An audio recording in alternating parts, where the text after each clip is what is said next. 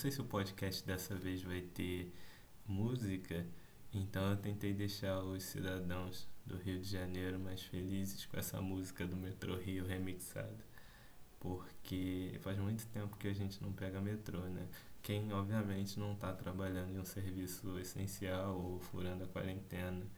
Eu nem devia colocar os dois na mesma, no mesmo balaio, né? Mas existem as pessoas que estão num serviço essencial e por isso precisam usar o metrô e tem gente que é otário e está furando a quarentena. Não seja otário. Se você ouviu o podcast número 1, um, o JVS falou que a lição que você tira é não seja um arrombado. Então, por favor, não seja um arrombado. É, mas enfim, eu não pego o metrô há pelo menos dois meses e alguma coisa. A última vez que eu peguei o metrô foi para ir no médico na Barra da Tijuca e eu tinha deixado o meu pai num médico em Del Castilho. Vocês não sabem mais ou menos, quem não mora no Rio a distância de Del Castilho para Barra da Tijuca, mas é bem longe, só de metrô a viagem é bem menor, mas se você for pegar, sei lá, um ônibus ou qualquer outra coisa vai demorar bastante. Então eu tinha deixado lá, foi até um dia que meu pai ele foi receber um resultado para saber se ele estava com câncer ou, ou não. No final das contas ele não estava com câncer. Mas aí depois a gente entrou numa pandemia, então meio que não foi tão comemorado assim. Mas na verdade, mentira. Não, não, mentira. Na verdade, é, a gente comemorou bastante, que foi um baita no alívio. Mas esse não é o assunto do podcast de hoje. É, hoje eu queria falar sobre uma parada que eu falei um pouquinho no podcast número zero e eu fiquei pensando sobre isso. Até porque antes de gravar o podcast, o número zero, eu fiquei ouvindo o podcast do meu amigo Marcelo, Marcelo Lopes, que ele é um cara sensacional, ele tem uma eloquência muito bacana e ele estava falando sobre um projeto pessoal dele que se chama Prazer e Poesia. E o que, que ele faz nesse projeto? Ele faz contos, poemas voltados para o erotismo. Hum, safadinho.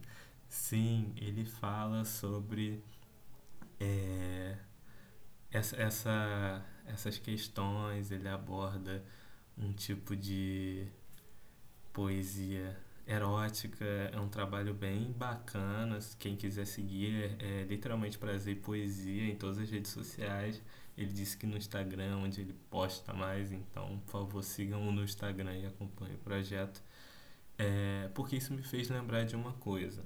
Primeiro que no podcast passado eu falei o quanto eu sou um gado, né? Eu sou uma pessoa que vive muitos amores e vive esses amores com muita vontade. Mas a outra coisa que eu queria falar é que eu sou muito tímido para escrever sobre o amor. O meu, os meus poemas, minhas poesias, meus textos sobre o amor, que pouquíssimos foram publicados. A maior parte deles, quando eu vou escrever sobre um, um assunto relacionado ao amor, eu pego uns caderninhos que eu tenho e eu escrevo lá um poema. Isso desde quando eu tinha uns 16 anos. Eu sempre gostei muito de escrever sobre isso, mas eu nunca gostei muito de publicar. Porque eu tenho muita vergonha de expor esses sentimentos pro, pro público. Eu não gosto muito, é, eu falo como se fosse famoso. Não, tenho muita vergonha de expor isso aí ao público. Não, mas na realidade eu tenho muita vergonha de expor isso para as pessoas, qualquer tipo de pessoa.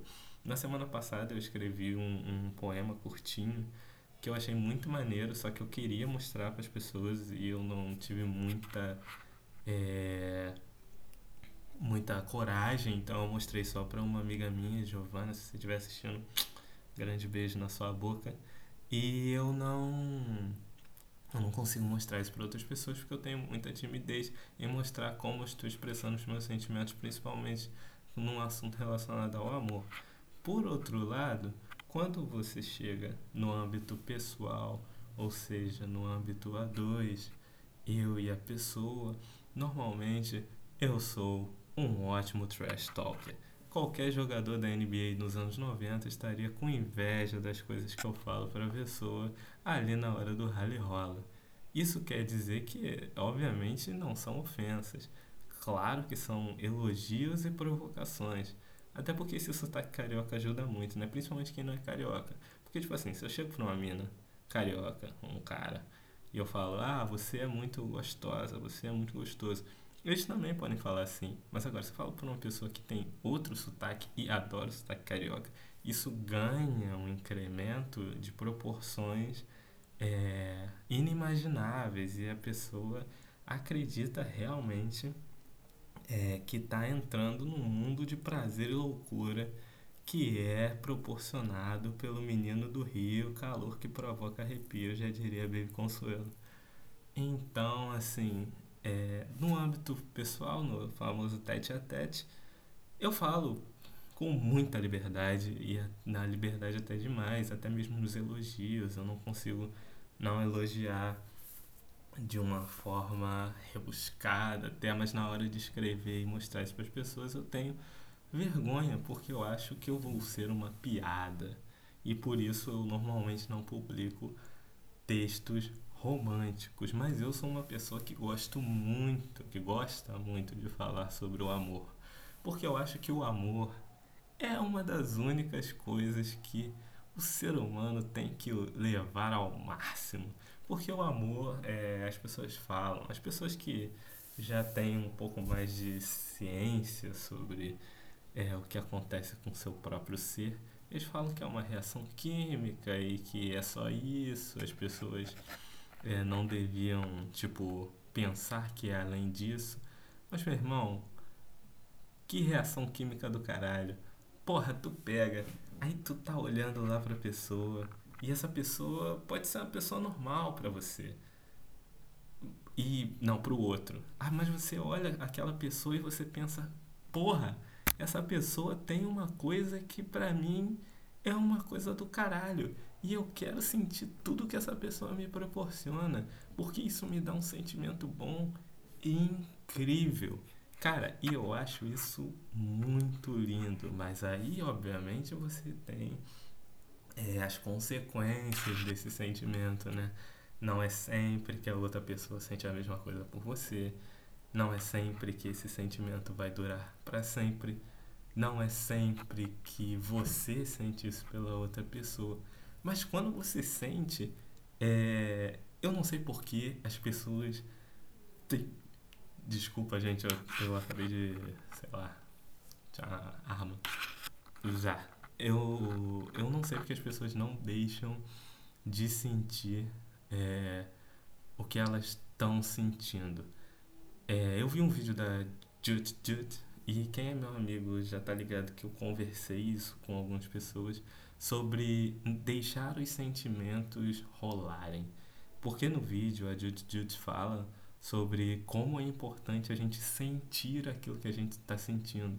Ela dá um exemplo de uma amiga que fala que é, tá gostando da pessoa, mas ela não vai dar confiança, ela não vai deixar esse sentimento rolar porque a outra pessoa não demonstrou esse sentimento.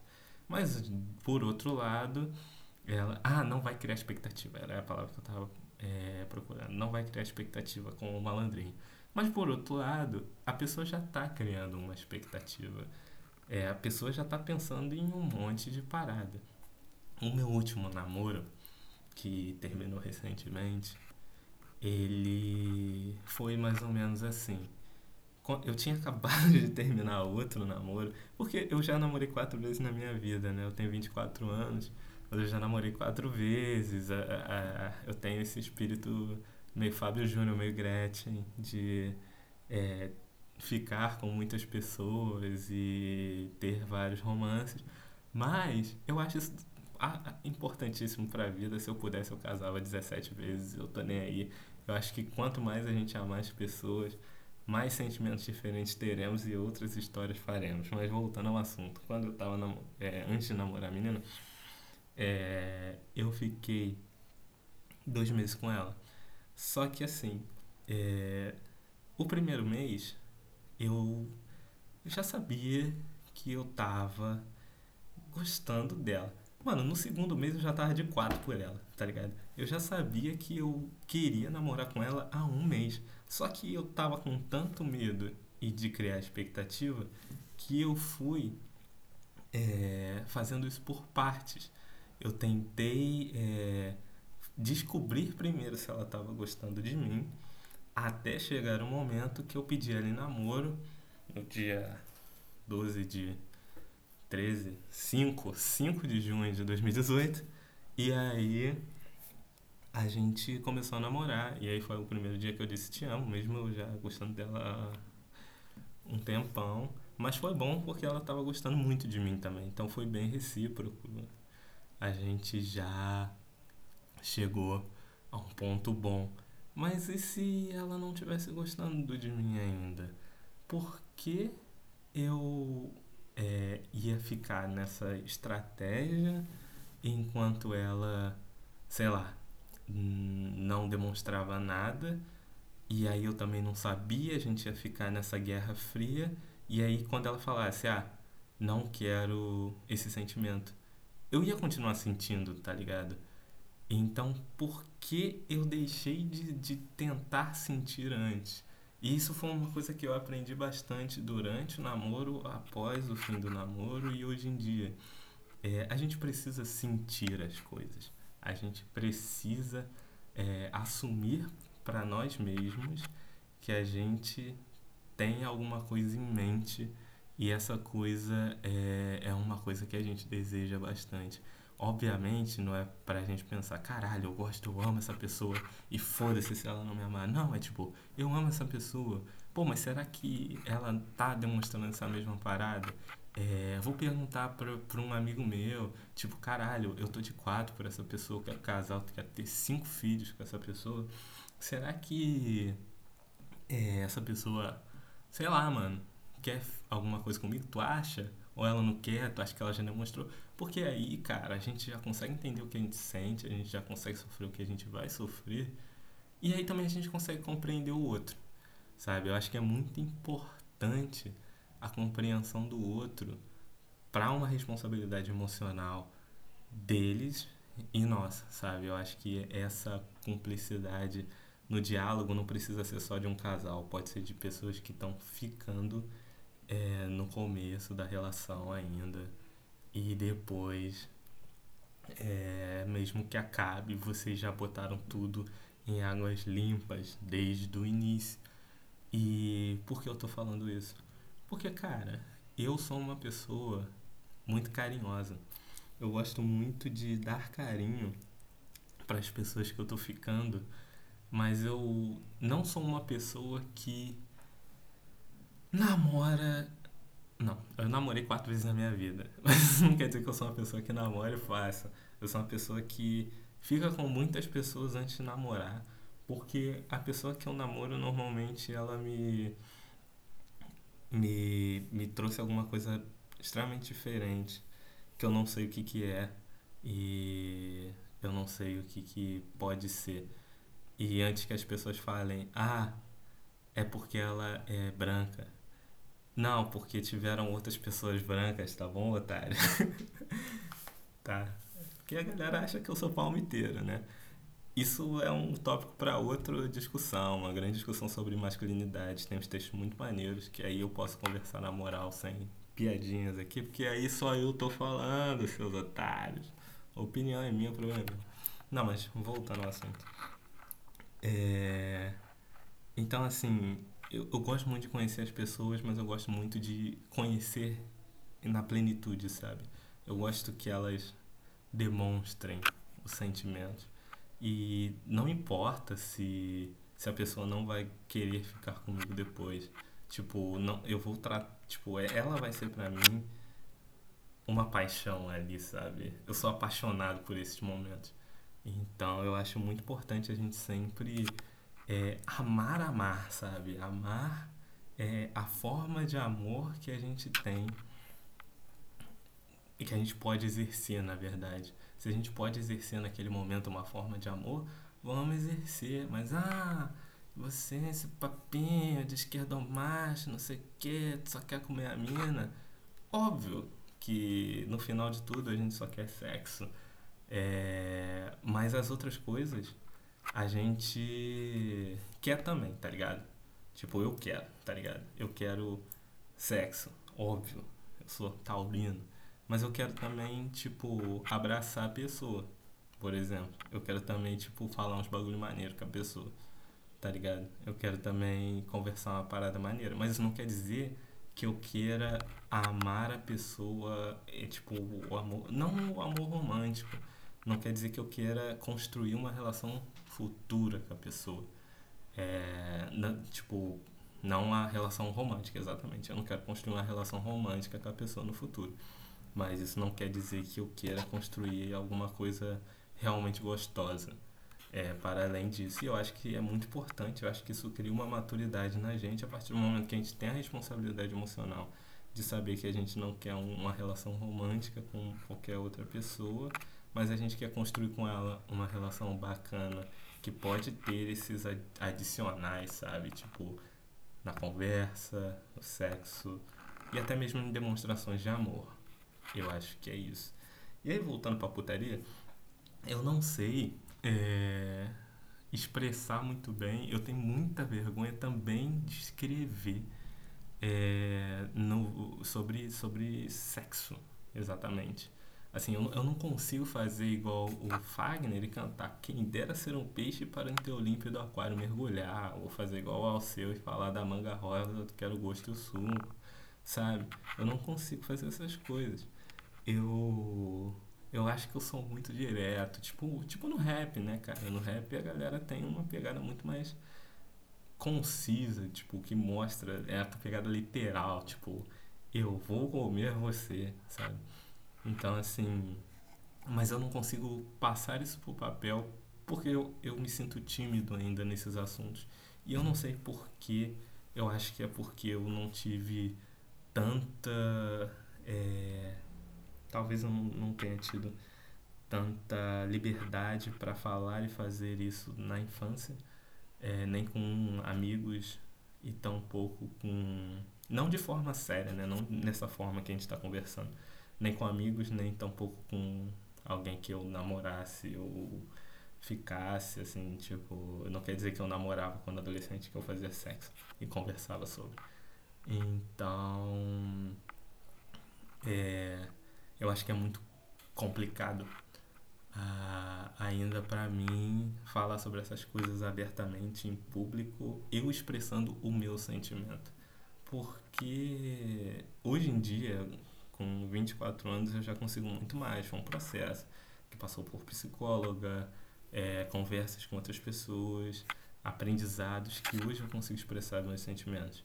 Mas, assim, como um homem negro adolescente que cresceu uma geração antes dessa que vai vir, expressar sentimentos ainda é muito complicado.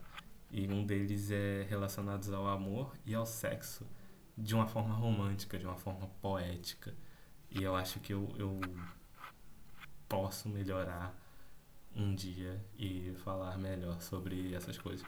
Ou me expressar, ou conseguir apenas mostrar para as pessoas. Assim, eu já escrevo sobre amor em si. E até são coisas bem interessantes. Mas sobre sexo em si, eu, eu, eu sobre erotismo, no caso, não só o sexo, mas o erotismo, eu não consigo colocar nas minhas escritas. E é isso, assim, cara, 18 minutos passaram voando. Eu não vou prolongar esse assunto para mais tempo. É, se alguém quiser falar alguma coisa, meus contatos devem estar no Anchor ou no Spotify. É, esse podcast vai ser diário. A lição que eu deixo hoje é amem, se entreguem, fiquem de quatro é, no, aos pés das, das pessoas e, e as pessoas também se permitam ser assim com vocês. Porque é muito gostoso quando você se entrega mais. Pergunta pro Dunga como ele jogava futebol. Ele se entregava no campo o jogo inteiro. Pergunta para ele se ele não tinha prazer com isso. Então, é, sinta o prazer em amar. O amor é prazeroso. E no mais, um, uma boa noite, dia ou tarde para você que está ouvindo. É, o podcast está disponível no Anchor e no Spotify. Quem quiser alguma sugestão de tema, pode me procurar no Twitter, arroba luquismo, underline. É, se quiserem me seguir no Instagram, porque eu tenho umas fotinhas da hora, é Super Choque, o user. E é isso. Grande abraço para vocês. Aproveitem bem o dia. Beijo. Tchau.